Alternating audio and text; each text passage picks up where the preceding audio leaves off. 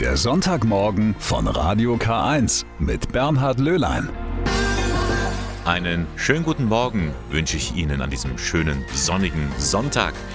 Sie kennen ja vielleicht das Gedicht von Hermann Hesse, das Stufengedicht. Und da heißt es, jedem Anfang wohnt ein Zauber inne. Ja, und in diesen Tagen fangen ja ganz viele Menschen wieder neu an mit der Arbeitsstelle. Und es gibt die Erstklässler. Am Dienstag dürfen sie zum ersten Mal in die Schule gehen. Und warum es sinnvoll ist, diesen Neuanfang in der Schule unter den Segen Gottes zu stellen, davon werden wir gleich mehr hören. Heute am 10. September, am sogenannten Mediensonntag. Das passt natürlich richtig hier für den Kirchenfunk Radio K1.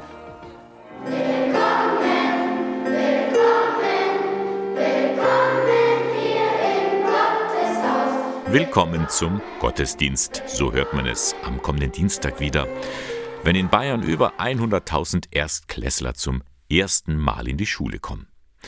Und in aller Regel findet zu Beginn ein Gottesdienst statt, meistens ökumenisch. So auch in der Ingolstädter Kirche St. Matthäus für die Kleinen von der Schule auf der Schanz. Um halb neun geht's los, sagt Pfarrerin Maren Michaelis. Es kommen noch viele, viele Erstklässler mit ihren großen Schultüten und den Schulranzen und wir freuen uns, auch Eltern und Familien und Freunde zu begrüßen und wir werden uns beschäftigen mit dem Thema Hand, meine Hand und Gottes Hand und Jesus, der den Kindern die Hände aufgelegt hat, um sie zu segnen. An den Übergängen des Lebens, da möchte die Kirche für die Kinder da sein. Bei der Taufe etwa oder wenn sie in den Kindergarten kommen. Da reiht sich der erste Schultag mit ein. Das ist ein aufregender Tag. Der Ernst des Lebens sozusagen beginnt, aber es ist ja nicht nur Ernst, sondern viel Spaß und es soll dieser Gottesdienst zeigen, dass Gott immer bei ihnen ist, ja, auch wenn sie vielleicht sich in der Schule mal irgendwie einsam fühlen und allein, Gott ist da. Gottesdienste zum Beginn eines neuen Schuljahres gibt es in fast allen Schulen und Schularten. Im Ingolstädter Gnadental-Gymnasium natürlich auch. Immerhin ist sie ja eine Schule in kirchlicher Trägerschaft.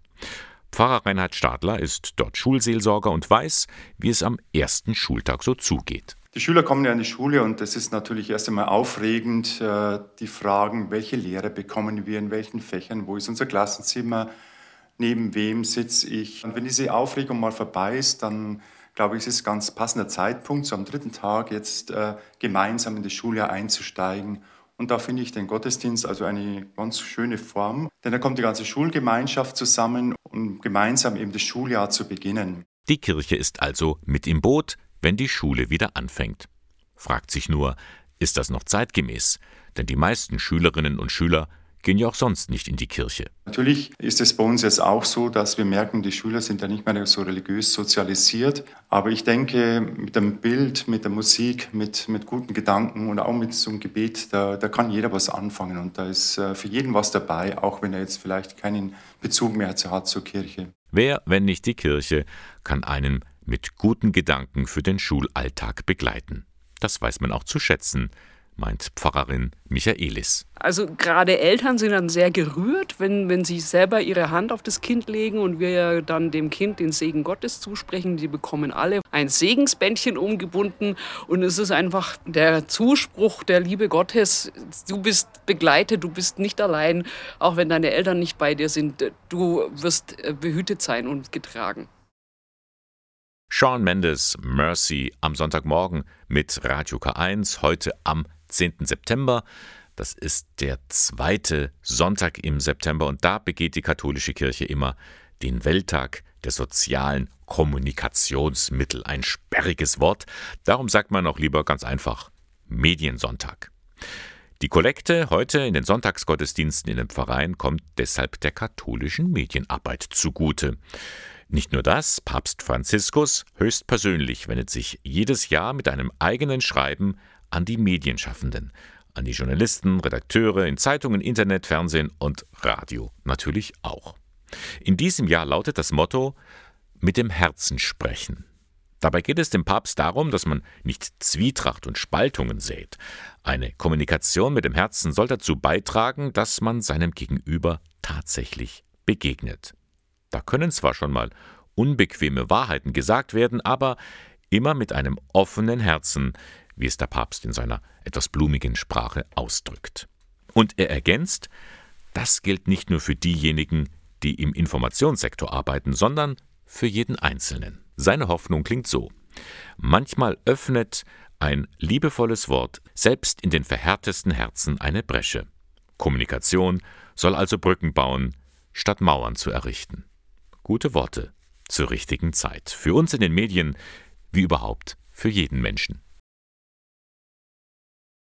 In wenigen Tagen am 14. September, da ist das Fest der Kreuzerhöhung. Dieser Festtag geht auf eine Legende zurück.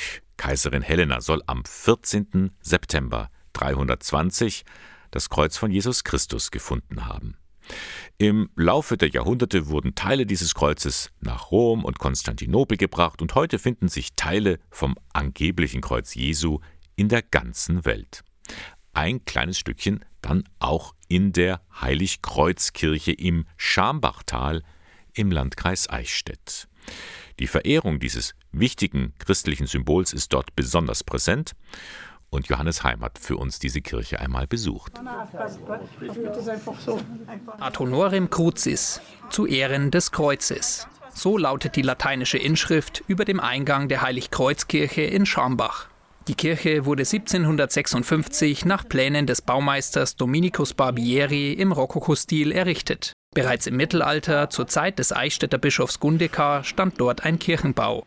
Im Altarbild sind ein Kreuz und die damals bekannte Welt dargestellt. Kirchenführerin Walburga Wagner. Und zwar zeigt es, dass das Kreuz ist der Haben über die ganze Welt. Zwei Engel halten das über der Erdkugel und darunter diese Personen, das sind die Erdteile Amerika, der mit dem Hermelin links und auf der anderen Seite für Afrika mit den Federn und dann für Asien und für Kleinasien, also mehr die Türkei, der mit dem Halbmond auf dem Turban und vorne die heilige Helena, die für Europa.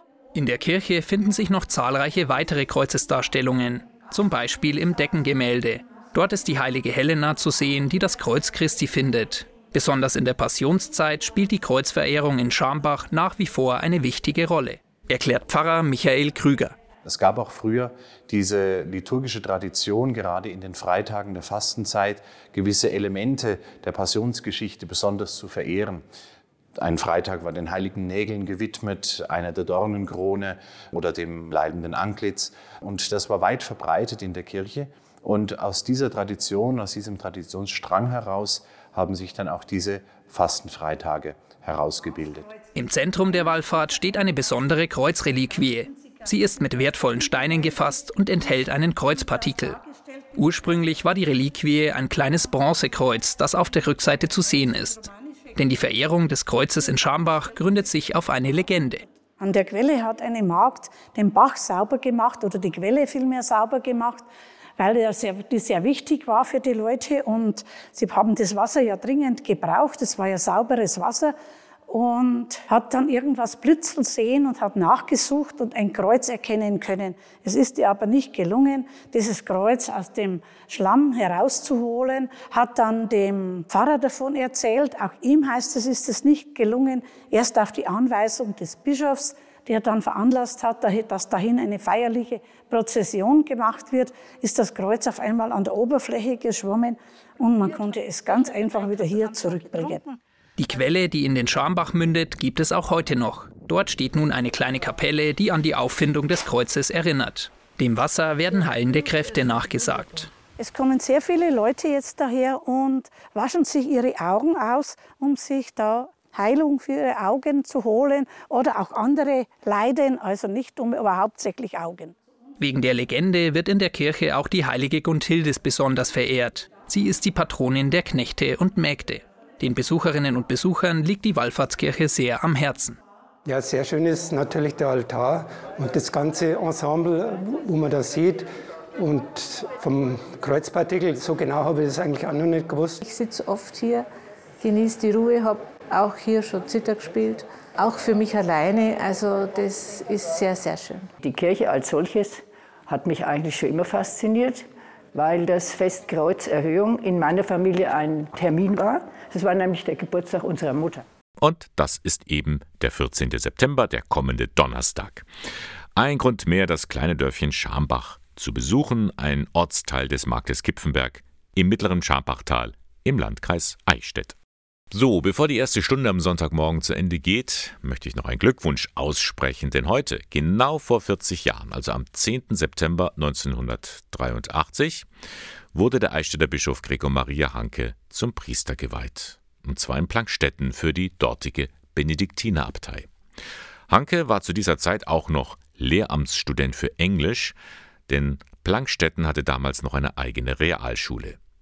Wie er dann die Priesterweihe erlebt hat, das hat er einmal in einem Gespräch mit dem Regionalsender TV Ingolstadt erzählt. Ja, ich wurde 1983 zum Priester geweiht. Das war auch schon im Rahmen, im Kontext meines Lehramtsstudiums. Das war also alles ein bisschen dicht gedrängt. So dieses Pastoraljahr, das konnte ich voll gar nicht machen, weil ich hauptberuflicher Lehramtsstudent mhm. war. Ich habe mich eigentlich schon gefreut über diese Berufung.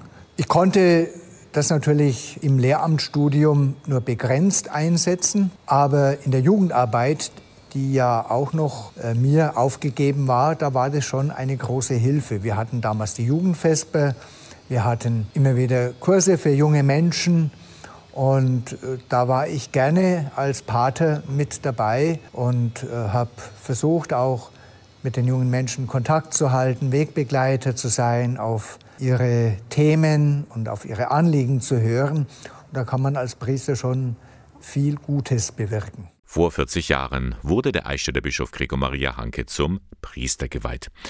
Übrigens, sein Lehramtsstudium konnte er dann doch nicht beenden. Mitten im Studium hatte der Orden entschieden, wir geben die Schule auf. Hm. Das können Sie sich alles gerne nochmal anschauen, denn das Gespräch von Bischof Hanke mit TV Ingolstadt finden Sie dort in der Mediathek der Homepage unter der Reihe Mein Weg.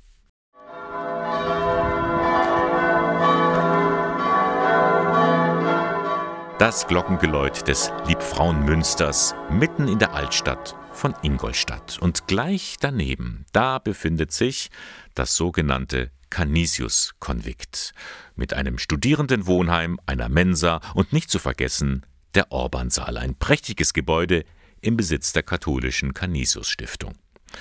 Vor über 100 Jahren sah es dann noch ganz anders aus, weiß der heutige Stiftungsratsvorsitzende Xaver Bittel. 1917 hatte damals ein heute noch sehr, sehr anerkannter Mann aus Ingolstadt, August Ponschab, die Idee für die Schüler aus dem Reuchling-Gymnasium, die den besuchen wollen, eine Unterkunft zu besorgen und ihnen den Besuch möglich zu machen, und zwar für nicht so Begüterte aus dem Umfeld. Und so hat sich also dieses entwickelt, als Anfängen kleine Zahlen, aber immerhin. Und dann hat sich 1923 dann die Stiftung aus dem Verein gebildet und äh, mit einer klaren Satzung. Und die Satzung hat das aufgenommen, was also sein Gedanke war. Nämlich Wohnraum schaffen für Schüler, die sonst keine Möglichkeit haben, eine weiterführende Schule zu besuchen. Und eine gesunde Verpflegung.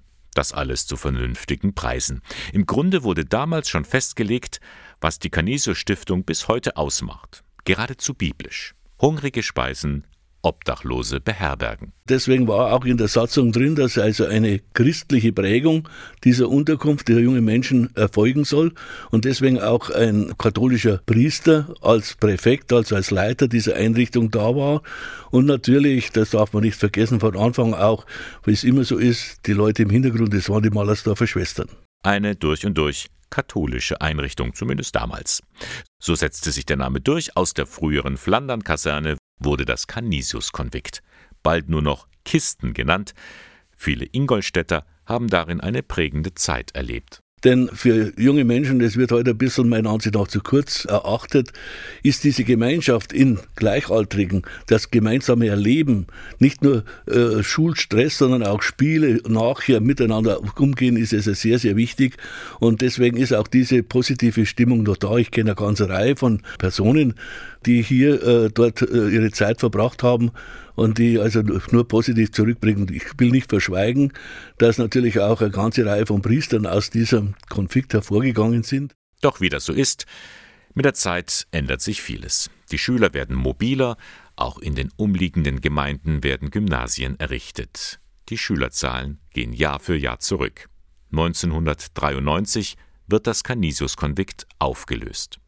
Aus dem Studienseminar wird ein Studierendenzentrum. Ingolstadt ist jetzt Universitätsstadt, da wird dringend Wohnraum benötigt. Diese Entwicklung hat dazu geführt, dass immer laufend Investitionen und laufend Sanierungen vorgenommen werden mussten. Und natürlich durch die große Nachfrage auch versucht wurde von der Stiftung neue zusätzliche Appartements zu schaffen, durch Ankauf von alten Gebäuden, durch Sanierungen und so weiter, sodass sich also diese Zahl heute doch im eigenen Bereich bereits auf knapp 300 Studentenappartements erhöht hat. Mehrere Studentenwohnheime hat die Canisius Stiftung errichtet. Ein Projekt lag dabei dem früheren langjährigen Vorsitzenden Karl Frank sehr am Herzen. Der Studentenwohnheim am Oberngraben. Diese ideale Verbindung Biergarten, Studentenwohnheim, Kneipe und das Ambiente der Stadtmauer.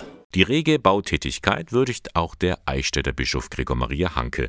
Immerhin ist er der Protektor und somit der oberste Aufseher der Stiftung, von der auch die Diözese Eichstätt profitiert. Die Studentenwohnheime, aber nicht zu vergessen die Dienstleistungen im schulischen Bereich, Schülermensa. Da glaube ich, hat die Canisius Stiftung auch weiterhin eine ganz wichtige Funktion. Die Dynamik der kirchlichen Einrichtungen hier in Ingolstadt hängen wesentlich auch an der Canisius Stiftung. Und das ist anerkennenswert. Und auch die Studierenden wissen das Angebot zu schätzen. Jüngstes Beispiel das Wohnheim Immer Mack, das die Canisius Stiftung für die Diözese verwaltet. Ich finde die Wohnung hier sehr, sehr schön, muss ich sagen. Auch, dass das alles in weiß gehalten wurde, finde ich persönlich sehr schön. Ja, außer ein paar Nachbarn gibt es nichts auszusetzen. Actually, it's so modern room. I really like the, I mean, design of the room. I mean, atmosphere is really good. Yeah, generally it's totally I like. Ich finde es eigentlich sehr schön hier, die Idee, eigene Apartments zu haben, dass wir eine Küche für uns haben und auch ein Bad ist eigentlich sehr gut. In Ingolstadt ist die Canisius Stiftung der größte Anbieter von öffentlich geförderten Wohnbau. 435 Appartements zu vernünftigen Preisen, die Warteliste ist lang. Der Bedarf ist da, auch für die Zukunft meint der Stiftungsratsvorsitzende Xaver Bittel. Weil zu den Preisen sonst nichts angeboten ist. Das heißt also, die Träger, ob die Canisius Stiftung oder auch die Diözese, haben einen wesentlichen Beitrag dazu geleistet, damit dieser niedrige Preis hier gewährleistet werden kann. Dass man also hier versucht, nicht Geschäfte zu machen, wir sind ja ein Non-Profit-Unternehmen, sondern dass wir eigentlich hier äh, Leistungen anbieten, so günstig wie es nur geht. 100 Jahre Canisius Stiftung in Ingolstadt, das ist auch ein Grund zum Feiern und das geschieht am kommenden Samstag, den 16. September, mit einem Festgottesdienst um 9.30 Uhr in der Kirche Maria de Victoria, ein Gottesdienst mit Bischof Gregor Maria Hanke, dazu sind alle eingeladen. Eros Ramazzotti, ja, da genießt man den Sonnenschein heute ja noch viel mehr.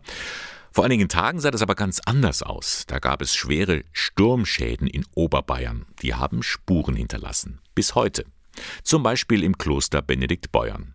Besonders betroffen ist da auch die Stiftungshochschule, die in den Räumen des Klosters untergebracht ist.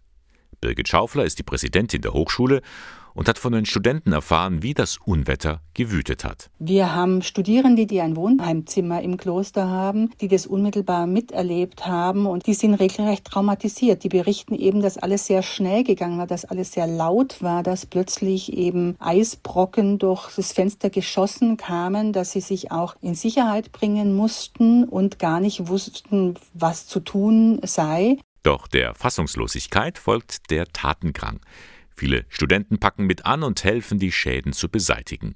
Die katholische Stiftungshochschule hat da nochmal Glück im Unglück gehabt. Für uns können wir schon sagen, dass unsere Schäden zum Glück so sind, dass wir damit umgehen können. In unserem Trakt, da haben wir hauptsächlich Glasschäden, wir haben wenig Wasserschäden und von daher glauben wir, dass wir schon schnell wieder äh, sozusagen ins Laufen kommen können. Trotzdem, das volle Ausmaß der Schäden ist noch nicht absehbar und das beeinträchtigt natürlich auch den Hochschulbetrieb. Es ist nicht sicher, wann man die Gebäude wieder betreten kann. Bald beginnen die Vorlesungen, aber es gibt bereits einen Plan B. Wenn alles nicht funktioniert oder wenn es wirklich ganz schwierig wird, dann würden wir wieder in den Corona-Betrieb in Anführungszeichen zurückgehen und würden digitale Lehre anbieten. Und nachdem ich jetzt mehrere Tage dort war, würde ich meinen und bin sehr zuversichtlich, dass wir vor Ort in die Präsenzlehre gehen können. Zuversichtlich bleiben, dazu ruft die Präsidentin der Hochschule Birgit Schaufler auf. Schließlich sollen ab Oktober wieder Studierende am Campus lernen dürfen. Menschen, die in sozialen Berufen arbeiten und anderen helfen, die kommen manchmal an den Punkt, da benötigen sie Selbsthilfe, weil die Anforderung zu groß ist, weil ein Burnout bevorsteht. Auch Priestern geht es so. Im Bistum Eichstätt steht ihnen und den Diakonen nun die sogenannte Priesterseelsorge zur Seite. Und einer, der vor wenigen Wochen erst diese Aufgabe mit übernommen hat, das ist der aus Eichstätt stammende Geistliche Anton Schatz, den ich jetzt heute Morgen hier im Studio begrüße. Guten Morgen, Herr Schatz. Morgen. Priesterseelsorge, was gehört da eigentlich nun zu Ihren Aufgaben? Grundsätzlich einfach mal da sein als personales Angebot für Priester, für Diakone, da sein als Gesprächspartner, da sein als Anlaufstation, wenn jemand Anliegen hat oder Probleme. Ganz wichtig, glaube ich, sind Besuche, Schwerpunkt vielleicht auch bei älteren Priestern, bei Priestern, die aktiv waren und jetzt nicht mehr aktiv sind, die da vielleicht auch in einer, in einer gewissen Einsamkeit äh, sich befinden und da den Kontakt zu halten.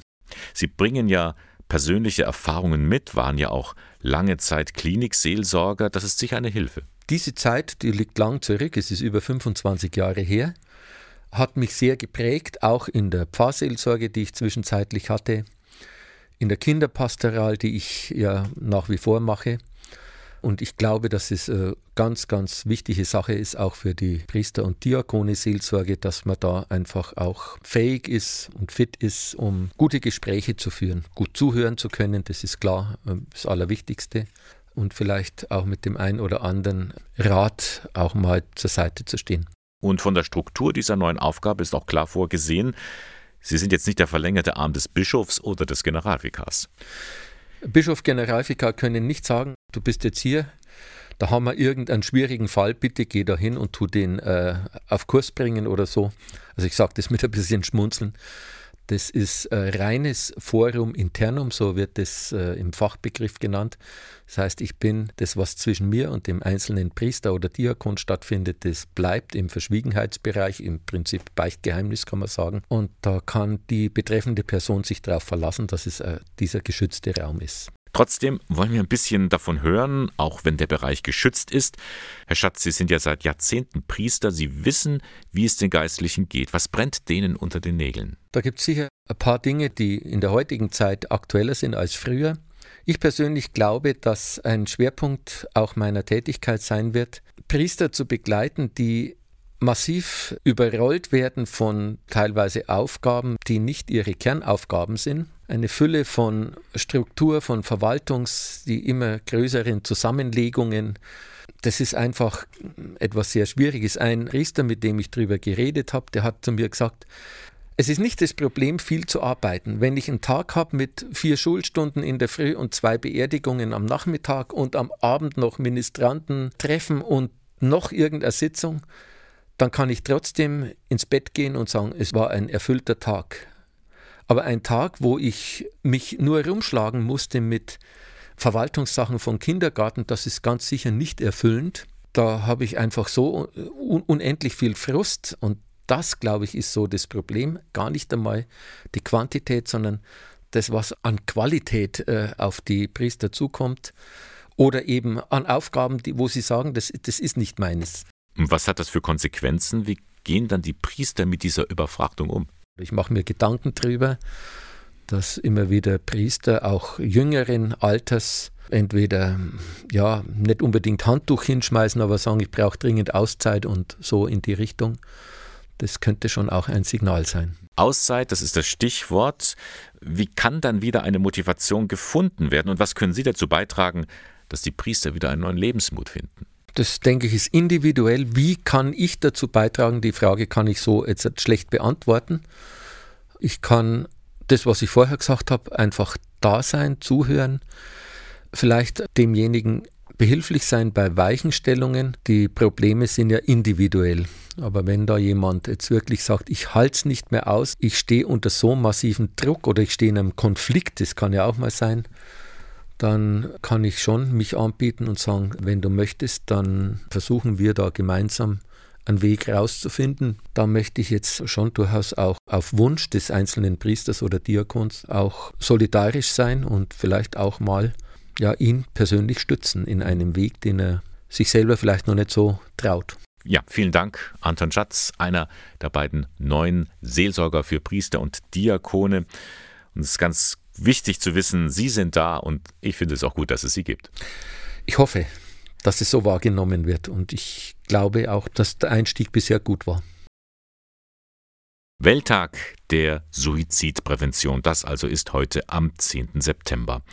Ein wichtiger Tag, denn nach Angaben des Statistischen Bundesamtes nehmen sich rund 9000 Menschen in Deutschland pro Jahr das Leben. Die Gründe dafür sind sehr verschieden, aber fast immer ist eine schwere psychische Krise vorausgegangen. Darum sollte man als Angehörige oder im Freundeskreis auf Andeutungen achten, meint Ulrike Schur-Schöpfel.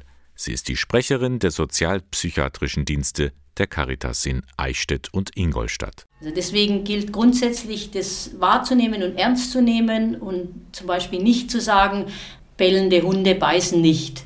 Also es ist so, dass wenn, wenn jemand das erwähnt, äh, eine Person, dass, dass sie Suizidgedanken hat, dass sie nicht mehr leben möchte, das einfach nicht mehr aushält, dass das sehr ernst zu nehmen ist, dass das eben dann durchaus vorkommen kann, dass sie das dann auch in die Tat umsetzt, die Person. Tatsächlich, meint die Caritas-Mitarbeiterin, soll man mit den Betroffenen direkt über ihre Suizidgedanken reden. Das erleichtert. Denn nicht das Sprechen über Suizide löst diese aus, sondern das Nicht-Ansprechen. Es sollte nachgefragt werden, welche konkrete Ideen der Mensch hatte, der solche, solche Äußerungen getan hat, ob es schon Vorbereitungen getroffen worden sind.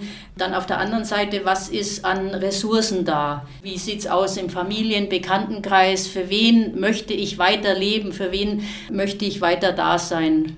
Klar, jemanden direkt damit zu konfrontieren, das ist nicht einfach, das kostet Überwindung. Aber es ist wie bei vielem im Leben. Reden kann helfen. Dann ist auch wichtig nachzufragen, gibt es noch Interessen an irgendetwas, zum Beispiel Privates, Hobbys, zum Beispiel Natur oder irgendwelche ähm, Reize, die noch irgendwie angenehm empfunden werden oder auch der Beruf. Danach fragen, wenn das alles verneint wird, dann ist eigentlich schon die Schwere der Situation erkennbar. Und spätestens dann sollte man sich nicht scheuen, Hilfe von außen zu holen. Wenn Gefahr im Verzug ist, dann hilft nichts anderes, als die Polizei zu rufen. Also dann 110 oder eben den Notarzt und Feuerwehr 112. Ist man aber selber unsicher und weiß nicht genau, wie man mit den Äußerungen umgehen soll, dann gibt es in Bayern den Krisendienst Psychiatrie. Unter der Rufnummer 0800 655 3000 ist rund um die Uhr ein geschultes Personal erreichbar. Dann wird dort äh, in der, Leitstelle in München geprüft und wenn die eben auch nicht sicher sind, wie ernst es ist, dann schicken die ein Team raus von zwei Leuten, eben entweder vom sozialpsychiatrischen Dienst tagsüber oder von dem sogenannten AWF, Abend, Wochenend, Feiertagsdienst. Also zu jeder Tages- und Nachtzeit kommt dann ein Team von zwei Fachleuten. Hier noch einmal die Rufnummer im Krisenfall 0800 655 3000. Und natürlich gibt es auch die Möglichkeit, sich bei der Caritas beraten zu lassen. Die Beratungsstellen für psychische Gesundheit in Eichstätt oder Ingolstadt haben ein offenes Ohr. Dorthin kann sich jede und jeder Betroffene und Angehörige wenden. Das waren einige Informationen zum heutigen Welttag der Suizidprävention. Am kommenden Freitag sind sie wieder unterwegs, vor allem junge Leute, die sich am weltweiten Klimastreik beteiligen. Sie wollen ein Zeichen setzen für mehr Klimagerechtigkeit. Ein Zeichen, das auch weithin akzeptiert ist. Anders verhält es sich mit den Protesten der sogenannten letzten Generation. Wenn die sich auf den Straßen festkleben, dann ruft das vielfach Unmut hervor. In München ist man da seit einigen Tagen besonders betroffen. Vergangenen Dienstag lösten die Aktivisten in der Innenstadt einen größeren Polizeieinsatz in der Fußgängerzone aus. Beteiligt daran war auch der Jesuitenpater Jörg Alt. Mein Kollege Corbinian Bauer mit den Einzelheiten. Man muss schon genau hinschauen, um die Handvoll Aktivisten am Westende der Neuhauser Straße überhaupt zu sehen. Im Schneidersitz sitzen sie am Boden unweit des Stachus. Umgeben sind sie von einer dichten Wand schwarzer Uniformen. In der Fußgängerzone sind beinahe so viele Einsatzfahrzeuge wie Protestler. Jörg Alt sitzt ganz vorne, gut zu erkennen am Priesterkragen und einem Schild um den Hals, auf dem ein Foto von Papst Franziskus zu sehen ist. Gegen eine Wirtschaft, die tötet, ist darauf zu lesen und kehrt um und bekehrt euch. Kleben tut Alt nicht. Die Sitzaktion in der Fußgängerzone sei nämlich ungeplant gewesen, sagt der Jesuit. Wir haben heute Morgen uns aufgemacht vom Marienplatz in Richtung Stachus. Hier hat die Polizei uns gestoppt. Warum sie das getan hat, müssen Sie die Polizei fragen. Eine unangemeldete Veranstaltung begründet Polizeisprecher Andreas Franken den Einsatz. Den 17 Teilnehmern der Gruppe sei ein alternativer Veranstaltungsort zugewiesen worden. Verlassen wollten die Aktivisten die Fußgängerzone allerdings nicht. Stattdessen kam es zum Sitzprotest. Beamte mussten die Aktivisten wegtragen. Ein Verhalten, was die Polizei inzwischen gut kennt, sagt Sprecher Franken nicht aggressiv, aber zumindest nicht kooperativ. Die Versammlung wurde dann von unseren Einsatzkräften hier aufgelöst, wurde hier entsprechende Maßnahmen getroffen und dazu gehört dann im Nachgang auch hier die Identitätsfeststellung von Personen und äh, hier auch Durchsuchungsmaßnahmen. Zu durchschnittlich acht Aktionen pro Tag käme es in München aktuell durch die Aktivisten, so Franken. Im Zuge der IAA ist die Polizei deshalb auch in der Innenstadt mit einem besonders starken Aufgebot vertreten und schaut besonders genau hin, sagt Franken dass wir sehr niederschwellig hier im Stadtgebiet Kontrollen durchführen von Personen, die wir hier antreffen und wo wir den Verdacht hegen, dass die entsprechende Aktionen planen oder durchführen könnten. Ähm, das ebenfalls diente hier ähm, zur Gefahrenabwehr diesbezüglich und nach meinem Kenntnisstand wurden auch hier äh, Sachen äh, aufgefunden, die auch sichergestellt wurden. Also Klebstoffe sind dann in dem Fall augenscheinlich auch mitgeführt worden.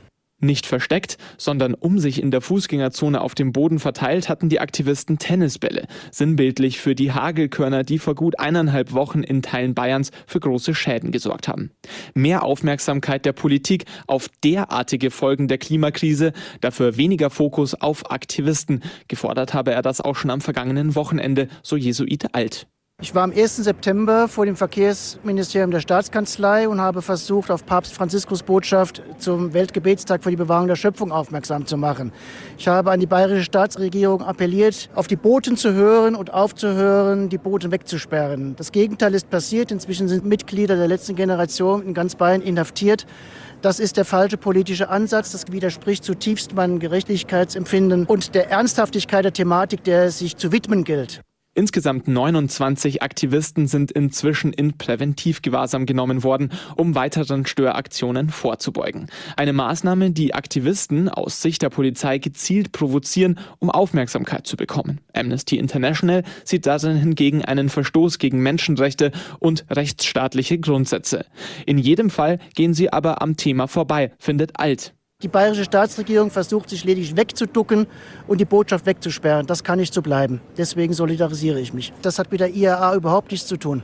Nach der Protestaktion hat der Jesuit dennoch gemeinsam mit den anderen Aktivisten einen Platzverweis erhalten. Die letzte Protestaktion wird es aber wohl nicht gewesen sein. Es ist unglaublich. 30 Prozent aller Lebensmittel, die weltweit produziert werden, wandern in den Müll oder gehen während der Wertschöpfung verloren. Und wenn wir uns die EU anschauen, dann sind es etwa 95 Kilogramm pro Jahr, die ein Mensch wegwirft. Und wer macht da den größten Teil der Verschwendung aus? Das sind die Haushalte, Menschen wie Sie und ich. Das hat die wissenschaftliche Mitarbeiterin Helen Zeitler auf den Plan gerufen. Sie hat sich im Rahmen einer Promotion an der Katholischen Universität Eichstätt-Ingolstadt an einer Studie beteiligt. Es ging um das Konsumverhalten in Deutschland und daraus ist ihr Papier zum Thema Lebensmittelverschwendung entstanden. Woran liegt das nun, dass wir so große Verschwender sind? Wir haben doch alle einen guten Vorsatz, sorgsam mit Lebensmitteln umzugehen. Also was wir feststellen können in der Studie ist, dass es einen systematischen Zusammenhang gibt zwischen diesem Phänomen, dass Menschen sich sehr schlecht über die Zeit an ihre eigenen guten Vorsätze halten und wie viele Lebensmittel dann tatsächlich weggeworfen werden. Und dann sehen wir tatsächlich, dass es einen systematischen Zusammenhang gibt. Das heißt also Menschen, die dazu neigen, von ihren eigenen Vorsätzen abzuweichen, schmeißen auch mehr Lebensmittel weg. Es ist doch oft so. Da stehe ich im Supermarkt und nehme mir vor, jetzt esse ich gesünder. Und diese Lebensmittel landen dann im Einkaufswagen. Wenn man dann aber zu Hause ist und es vergeht ein bisschen Zeit, ein paar Tage oder auch nur ein paar Stunden, dann kann es sein, dass man dann plötzlich von diesem guten Vorsatz schon wieder abweicht. Aus unterschiedlichen Gründen. Weil die Zubereitung von gesundem Essen eben auch gleichzeitig bedeutet, dass man mehr Zeit dafür aufwenden muss, dass es eventuell nicht ganz so verlockend ist wie ungesünderes Essen, die Fertigpizza, die schnell gemacht ist oder andere vorgefertigte Lebensmittel. Tja, dann kommt es, wie es eben kommen muss. Man lässt diese Lebensmittel einfach liegen. Man verschiebt quasi den Konsum in die Zukunft. Man denkt sich dann, ach, dann esse ich die eben morgen. Ne? Dann, dann kann ich die ja morgen noch essen. Und das Problem ist aber, morgen denkt man sich genau das Gleiche. Und das heißt, dass man diesen Konsum der gesunden, aber leider eben auch nicht sehr lange haltbaren Lebensmittel in die Zukunft verschiebt. Und wir sehen tatsächlich in der Umfrage, in unserer Studie, dass 57 Prozent der Probanden angeben, innerhalb der letzten sieben Tage Lebensmittel entdeckt zu haben, die schlecht geworden sind und die man so nicht mehr vollständig essen kann. Fühlen Sie sich auch ertappt? Da schleicht sich doch irgendetwas ein. Man möchte es gar nicht tun und tut es dann doch. Was ich jetzt sehr interessant fand, ist, dass uns auch 24 Prozent der Probanden gesagt haben, dass sie in den letzten sieben Tagen Essen weggeworfen haben, weil das Mindesthaltbarkeitsdatum überschritten war. Also das deutet natürlich auch wieder darauf hin, dass da Lebensmittel halt im Kühlschrank sozusagen immer wieder nicht gegessen werden und länger im Kühlschrank bleiben, als es beabsichtigt war. Bedeutet natürlich aber auch, dass es sich zum Beispiel jetzt ähm, gerade bei den, diesen Lebensmitteln um Sachen handelt, die man eventuell doch noch essen könnte. Denn dieses Mindesthaltbarkeitsdatum ist ja nicht notwendigerweise informativ darüber, ob das Lebensmittel jetzt wirklich weggeschmissen werden muss. Vom Regal in die Tonne. Die Studie hat also klar die Ursachen benannt, die zu einer Lebensmittelverschwendung führen. Welches Fazit kann man daraus ziehen? Ein Tipp von Helen Zeitler. Es gibt Studien, die zeigen, dass Menschen, die bewusst trainieren, geduldiger zu sein und ihre Pläne zu verfolgen, dass das tatsächlich einen Effekt haben kann. Also erstmal dieses sich darüber bewusst machen, dass man häufig von seinen Plänen abweicht, könnte eventuell schon einen kleinen Effekt haben. Mit anderen Worten, wir müssen lernen, den inneren Schweinehund zu besiegen. Und einfach am Vorsatz festhalten, nein, ich werfe keine Lebensmittel weg. Mike Oldfield, Moonlight Shadow, seit vielen Jahrzehnten schon begleitet uns dieser Song. Er macht richtig Laune auf diesen sonnigen Sonntag. Das waren drei Stunden Kirchenradio aus dem Bistum Eichstätt. Blicken wir nochmal zurück. Ganz am Anfang der Sendung hatte ich Ihnen die Schulgottesdienste vorgestellt. Am kommenden Dienstag werden ja wieder Hunderttausende von Erstklässlern in Bayern zum ersten Mal die Schule besuchen. Einige von ihnen an der Schule auf der Schanze in Ingolstadt und die begleitet dann Pfarrerin Maren Michaelis. Das ist ein aufregender Tag. Der Ernst des Lebens sozusagen beginnt, aber es ist ja nicht nur Ernst, sondern viel Spaß und es soll dieser Gottesdienst zeigen, dass Gott immer bei ihnen ist, ja, auch wenn sie vielleicht sich in der Schule mal irgendwie einsam fühlen und allein, Gott ist da. In Ingolstadt ist die Canisius Stiftung der größte Anbieter vom öffentlich geförderten Wohnbau. Seit 100 Jahren gibt es nun diese Stiftung. Der Bedarf weiterhin zu bauen ist groß, meint Stiftungsratsvorsitzender Xaver Bittel. Weil zu den Preisen sonst nichts angeboten ist. Das heißt also, die Träger, ob die Canisius-Stiftung oder auch die Diözese, haben einen wesentlichen Beitrag dazu geleistet, damit dieser niedrige Preis hier gewährleistet werden kann dass man also hier versucht, nicht Geschäfte zu machen, wir sind ja ein Non-Profit-Unternehmen, sondern dass wir eigentlich hier äh, Leistungen anbieten, so günstig wie es nur geht. Und dann war bei mir hier im Studio Anton Schatz zu Gast. Er ist einer der beiden neuen Priesterseelsorger im Bistum Eichstätt, denn auch Geistliche leiden mitunter unter Burnout. Schatz weiß, was den Priestern von heute unter den Nägeln brennt. Da gibt es sicher äh, ein paar Dinge, die in der heutigen Zeit aktueller sind als früher. Ich persönlich glaube, dass ein Schwerpunkt auch meiner Tätigkeit sein wird, Priester zu begleiten, die massiv überrollt werden von teilweise Aufgaben, die nicht ihre Kernaufgaben sind. Eine Fülle von Struktur, von Verwaltungs, die immer größeren Zusammenlegungen, das ist einfach etwas sehr Schwieriges. Können Sie alles nochmal in Ruhe nachhören bei uns im Internet unter www.radiok1.de. Das war's für heute. Moderation und Redaktion der Sendung Bernhard Löhlein. K1 finden Sie in Eichstätt in der Luitpoldstraße 2. Ihnen noch einen schönen sonnigen Sonntag. Wir hören uns dann nächsten Sonntag wieder. Bis dann.